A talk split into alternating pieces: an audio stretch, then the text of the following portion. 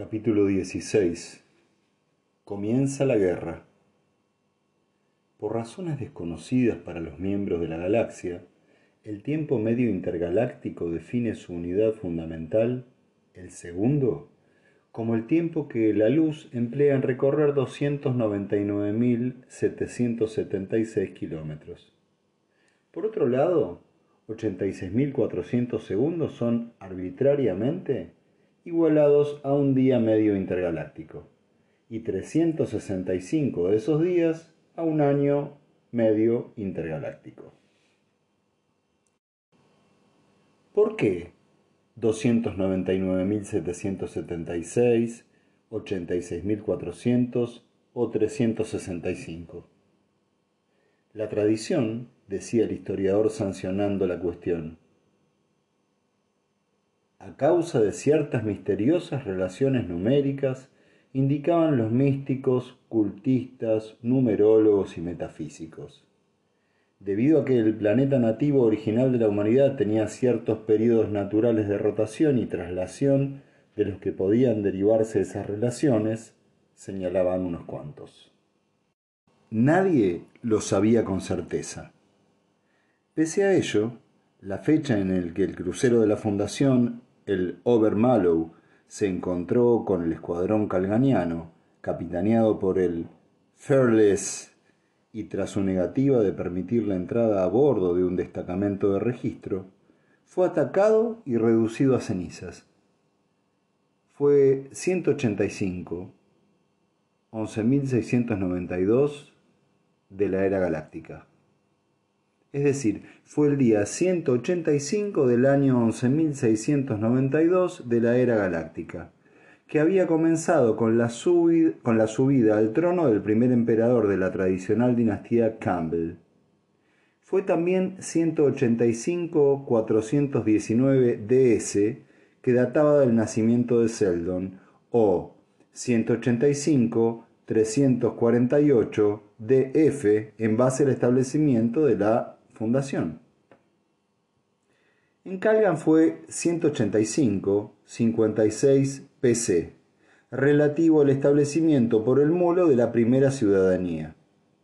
Naturalmente, por conveniencia, el, el, año se distribuía en cada caso de manera que la fecha recayese en el mismo día, cualesquiera que fuese el día en que comenzara la nueva era.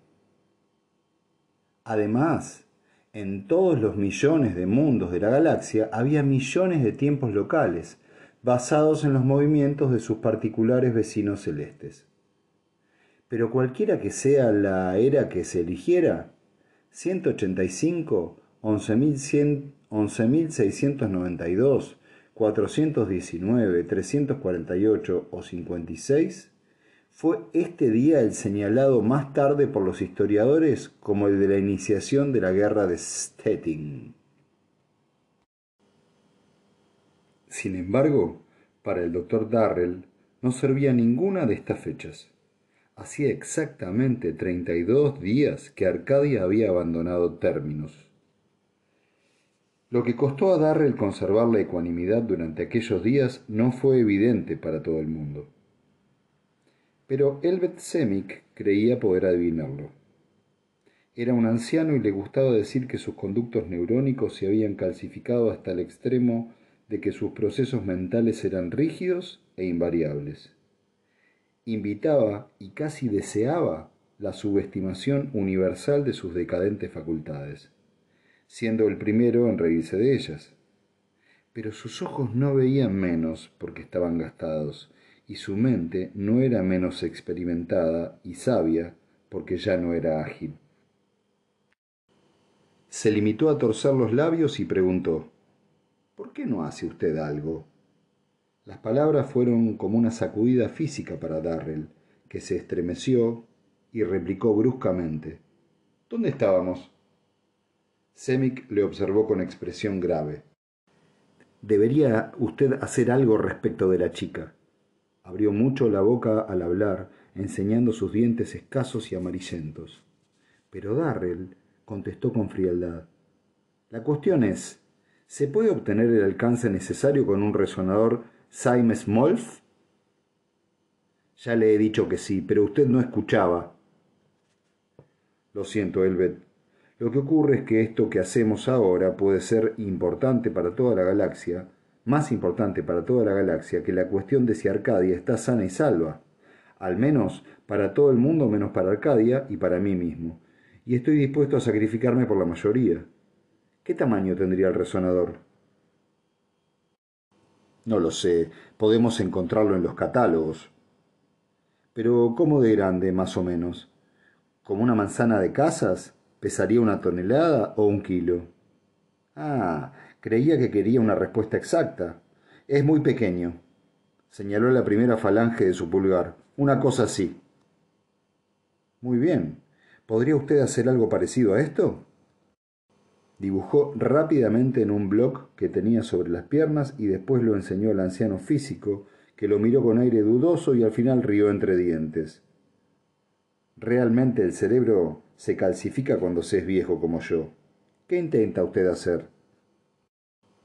Darrell titubeó. Deseó urgentemente durante unos momentos poseer la ciencia física encerrada en el cerebro de su interlocutor, a fin de no tener que expresar su idea con palabras pero aquel deseo era inútil y se explicó. Semic meneaba la cabeza. Necesitaría usted hiperrelés, lo único que funcionaría con la rapidez suficiente. Gran cantidad de ellos. ¿Pero se puede construir? Sí, claro. ¿Puede obtener todos los elementos? Quiero decir, sin provocar comentarios, como si fuesen para su trabajo normal. Semic levantó el labio superior. Si puedo obtener 50 hiperrelés. Pero claro, no podría usarlos en toda mi vida. Ahora trabajamos en algo, en un proyecto defensivo. ¿No se le ocurre algo que los necesitara para funcionar? Tenemos dinero suficiente. Mm, tal vez se me ocurra algo. ¿Cuál es el tamaño mínimo de todo este aparato? Hay hiperrelés de tamaño microscópico, cables, tubos, tendrá unos centenares de circuitos. Lo sé. ¿Qué tamaño? Semic lo indicó con las manos. Demasiado grande, dijo Darrell. Me lo he de colgar en el cinturón. Empezó a arrugar su boceto en la mano. Después lo tiró al cenicero, donde desapareció en la diminuta llama blanca de la descomposición molecular. Preguntó, ¿Quién está en la puerta? Semix se inclinó sobre la mesa y miró la pequeña pantalla colocada sobre el umbral. El joven Antor. Alguien le acompaña. Darrell apartó su silla. Ni una palabra de esto a los demás, Semic. Saberlo representa un peligro mortal y ya es suficiente arriesgar dos vidas. Peleas Antor era un torbellino de agitación en el despacho de Semic, que de algún modo parecía compartir la edad de su ocupante. En la placidez de la habitación, las mangas anchas y veraniegas de la túnica de Antor parecían ondear todavía a la brisa del exterior. Dijo, Doctor Darrell, Doctor Semic, les presento a Orum Dirish. El otro hombre era alto y su nariz larga y recta daba a su rostro un aspecto sombrío. El doctor Darrell le alargó la mano. Antor sonrió ligeramente. Teniente de policía Dirish, precisó, y luego en tono significativo, de Calgan. Darrell se volvió para mirar fijamente al joven Antor. Teniente de policía Dirish de Calgan, repitió, recalcando las sílabas, y lo trae usted aquí. ¿Por qué? Porque fue el último hombre de Calgan que vio a su hija. Tranquilícese, hombre. La mirada triunfal de Antor se convirtió en agitada y se interpuso entre los dos, luchando violentamente con Darrell. Con lentitud y firmeza obligó a este último a sentarse. ¿Qué intenta hacer? Antor se apartó de la frente un mechón de cabellos castaños, se apoyó en la mesa y, se y balanceó una pierna. Yo creía que le, traería, que le traía buenas noticias. Darrell se dirigió directamente al policía. ¿Qué significa eso de que fue el último hombre que vio a mi hija? ¿Acaso ha muerto? Le ruego que me lo diga sin rodeos. Su rostro estaba lívido. El teniente Dirige contestó con precisión impasible. La frase exacta ha sido el último hombre de Calgan. Su hija no está en Calgan ahora. Ignoro lo ocurrido después. Veamos, interrumpió Antor. Intentaré explicarme. Siento haber exagerado el tono, doctor. A veces es tan inhumano que olvido que tiene sentimientos. En primer lugar, el teniente Dirich es uno de los nuestros. Nació en Calgan, pero su padre era de la Fundación y fue enviado a aquel planeta al servicio del mulo. Respondo de la lealtad del teniente hacia la Fundación. Me puse en contacto con él al día siguiente que dejamos de recibir el informe diario de Moon. ¿Por qué? interrumpió Darrell con fiereza. Creía que habíamos decidido no dar un solo paso en este asunto. Con ello ha arriesgado usted sus vidas y las nuestras. Lo hice, fue la respuesta igualmente fiera, porque yo intervino en este juego antes que usted. Conozco ciertos contactos en Calgan de los que usted no sabe nada. Actúo con conocimientos más profundos en la materia. ¿Me comprende? Creo que está completamente loco. ¿Quiere escucharme?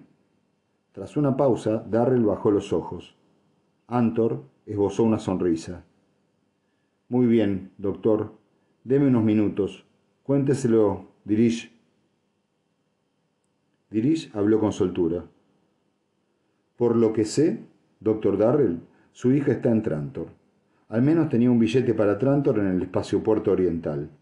Estaba con un representante comercial de aquel planeta, el cual aseguraba que ella era su sobrina. Su hija parece tener una extraña colección de parientes, doctor. Aquel era el segundo tío que había tenido en, breve, en el breve periodo de dos semanas. ¿No es eso? El trantoriano trató incluso de sobornarme. Probablemente piensa que tal es la razón por la que los dejamos ir. Terminó con una sonrisa irónica. ¿Cómo estaba ella? Muy bien. Por lo que pude comprobar, muy bien. Asustada, y no la culpo por eso. Todo el departamento iba tras ella. Todavía ignoro por qué. Darrell respiró, profundamente por primera vez en varios minutos. Era consciente del temblor de sus manos y lo controló con un esfuerzo. Entonces, está bien.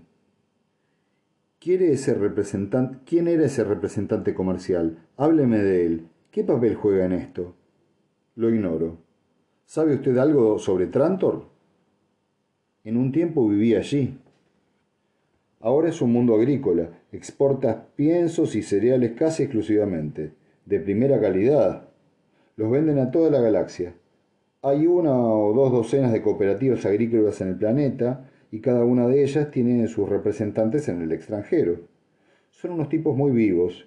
Precisamente conozco el historial de este en particular. Ha estado en Calgan otras veces, generalmente con su esposa. Una gente muy honrada y totalmente inofensiva. Mmm, murmuró Antor. Arcadia nació en Trantor, ¿verdad, doctor? Darrell asintió. Es lógico, ¿no cree? Ella quería huir, marcharse lejos, y rápidamente se le ocurrió Trantor. ¿Por qué no regresar aquí? preguntó Darrell. Tal vez la perseguían y pensó que era mejor despistarle yendo en otra dirección, ¿no le parece? Al doctor Darrell le faltó valor para seguir preguntando. Arcadia estaba sana y salva en Trantor, o por lo menos tan a salvo como se podía estar en aquella oscura y horrible galaxia. Se dirigió hacia la puerta casi a tientas y al sentir la mano de Antor sobre su brazo se detuvo sin volverse. ¿Le importa que le acompañe a su casa, doctor? Como quiera, fue la automática respuesta. Al llegar la noche, las capas exteriores de la personalidad del doctor Darrell, las que estaban en contacto directo con los demás, ya se habían solidificado. Se negó a comer y con febril insistencia volvió a sumergirse en las intrincadas matemáticas del análisis encefalográfico. Era casi medianoche cuando entró de nuevo en la sala de estar. Peleas Antor seguía allí, manipulando los controles del video. Al oír pasos, miró por encima del hombro. Hola, ¿Aún no se ha acostado? He pasado las horas ante el video, tratando de encontrar algo que no fuera boletines. Al parecer la nave de la Fundación Hober Mallow lleva retraso en su ruta y no se han recibido noticias de ella. Ah, ¿no? ¿Y qué sospecha usted? ¿Y usted qué cree? ¿Alguna granujada calganiana? Se ha informado que fueron vistas naves calganianas en el sector del espacio desde donde se recibieron las últimas noticias de la Obermallow. Darrell se encogió de hombros y Antor, pensativo, se frotó la frente. Escuche, doctor, dijo, ¿por qué no se marcha Trantor? ¿Por qué habría de hacerlo? Porque aquí no es útil, ha cambiado y es lógico, y yendo a Trantor podría cumplir un objetivo. La antigua Biblioteca Imperial, con los archivos completos de las actas de la Comisión Seldon, está allí. No, la biblioteca ha sido registrada y el asunto no ha ayudado a nadie. Una vez ayudó a Evelyn Miss. ¿Cómo lo sabe usted?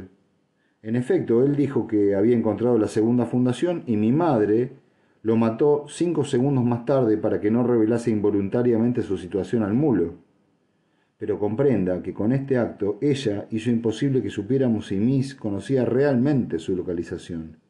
Después de todo, nadie más ha sido capaz de deducir la verdad de esos archivos.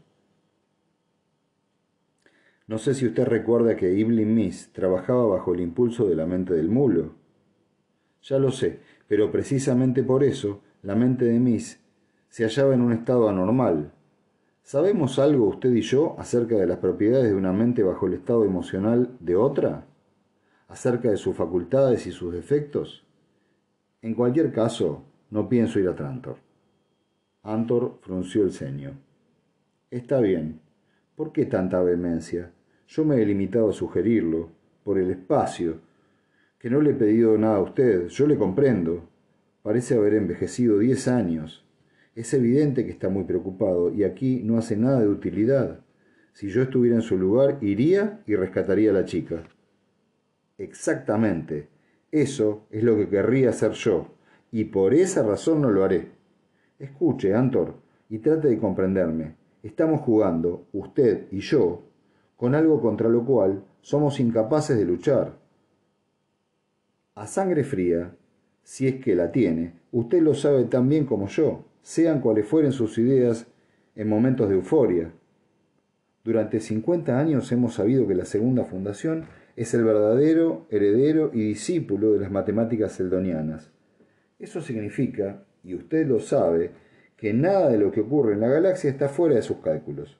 Para nosotros, la vida es una serie de accidentes que hemos de afrontar con improvisaciones.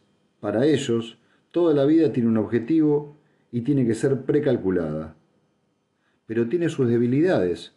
Su trabajo es estadístico y solo la acción conjunta de la humanidad es verdaderamente inevitable. Ahora bien, ignoro el papel que represento yo como individuo en el curso previsto de la historia. Tal vez no tenga un papel definitivo, puesto que el plan da libre albedrío a los individuos. Pero soy importante y ellos, ellos, ¿Me comprende? Pueden al menos haber calculado mi reacción probable. Por eso desconfío de mis impulsos, mis deseos y mis probables reacciones.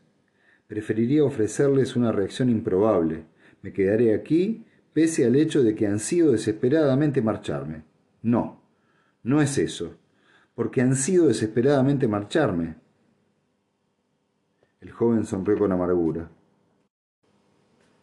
El joven sonrió con amargura. Usted no conoce su propia mente tan bien como pueden hacerlo ellos. Suponga que, conociéndole, calculan que lo que usted piensa, simplemente piensa, es esa reacción improbable, sabiendo que, sabiendo por anticipado cuál será la tónica de su razonamiento. En este caso no hay escapatoria, porque si sigo el razonamiento que acaba usted de mencionar y me voy a Trantor, también puede haber pueden haber visto eso. Es un círculo vicioso de dobles intenciones. Por mucho que siga este ciclo, solo puedo marcharme o permanecer aquí. El intrincado plan de hacer recorrer media galaxia a mi hija no puede tener como fin que yo me quede donde estoy, puesto que igualmente me hubiera quedado si me hubiera quedado si ellos no hubiesen hecho nada. El único motivo ha de ser que yo me vaya, y por consiguiente me quedaré. Además, Antor, no todo es la obra de la segunda fundación, ni todos los acontecimientos son resultado de sus intrigas. Tal vez no han tenido nada que ver con la marcha de Arcadia, y es posible que ella esté a salvo en Trantor mientras aquí morimos todos. No, replicó Antor con brusquedad. Ahora ha perdido usted la pista. ¿Tiene algo más que sugerir? En efecto, si quiere escucharme, claro. Oh, pues adelante, no, no me falte la paciencia. Muy bien. ¿Hasta qué punto conoce usted a su propia hija? ¿Hasta qué punto pueden conocerse las personas? Es evidente que no la conozco demasiado bien. Yo tampoco. Seguramente menos que usted, pero al menos le he visto con otros ojos. Primero, se trata de una romántica incorregible, hija única de un académico que vive en su torre de marfil, aficionada al mundo irreal del video y los libros de aventuras. Está viviendo una extraña fantasía propia de intrigas y espionaje. Segundo, la vive con inteligencia, con la inteligencia suficiente como para despistarnos. Planeó cuidadosamente escuchar nuestra primera conferencia y lo logró. Planeó cuidadosamente ir a Calgan con Moon y lo logró. Tercero, adora el recuerdo de su abuela, la madre suya, que derrotó al mulo. Hasta aquí no me equivoco, ¿verdad? Muy bien. A diferencia de usted, yo he recibido un informe completo del teniente Dirish y además de mis fuentes de información en Calgan, y además mis fuentes de información en Calgan son bastante fidedignas y todas concuerdan. Sabemos, por ejemplo, que el señor de Calgan negó a Omir Mull la autorización para entrar en el Palacio del Mulo, y que esta negativa fue repentinamente cancelada después de que Arcadia hablase con la señora Calia, que es muy buena amiga del primer, ciudadano. ¿Cómo sabe usted todo eso? interrumpió Darrell. Porque Moon fue entrevistado por Dirish como parte de la campaña policial para localizar a Arcadia. Naturalmente, tenemos una transcripción completa de las preguntas y respuestas. Considera además a la propia Calia. Se rumorea que Stettin ya no siente interés por ella, pero los hechos no corroboran este rumor. No solo Calia continúa en su puesto, no solo es capaz de convertir la negativa de Stettin a Moon en una afirmación, sino que incluso puede organizar abiertamente la fuga de Arcadia. Imagínese, una docena de soldados que estaban de guardia en la mansión de Stettin testificaron que las vieron juntas la última noche. Y sin embargo, no ha sido castigada, y eso a pesar del hecho de que buscaron a Arcadia con toda diligencia. ¿Y cuál es su conclusión de todo este torrente de incongruencias? que la fuga de Arcadia fue organizada, como yo he dicho, pero con esta adición, Arcadia debió de darse cuenta de que estaba organizada. Arcadia, la lista chiquilla que veía cábalas por todas partes, adivinó esta y siguió su propio tipo de razonamiento. Ellos querían que volviese a la fundación, y por eso se dirigió a Trantor. Pero ¿por qué a Trantor? Exacto, ¿por qué? Porque allí fue donde Baita, su idolatrada abuela, escapó cuando huía, consciente o inconsciente, Arcadia le imitó. Así pues me pregunto si Arcadia huía del mismo enemigo. ¿El mulo? preguntó Darrell con cortés ironía. Claro que no. Por enemigo me refiero a una mentalidad contra la que no podía luchar. Huía de la segunda fundación, o de la influencia que ésta pueda tener en Calgan. ¿De qué influencia habla? ¿Cree que Calgan estará inmune de esa amenaza omnipresente? Ambos hemos llegado de algún modo a la conclusión de que la huida de Arcadia fue organizada, ¿de acuerdo? La buscaron y la encontraron. Y Dirish permitió deliberadamente que se escapara. Dirish, ¿lo comprende usted? ¿Pero por qué? Porque era de los nuestros. Pero, ¿cómo lo sabían ellos? ¿Contaban con que fuese un traidor?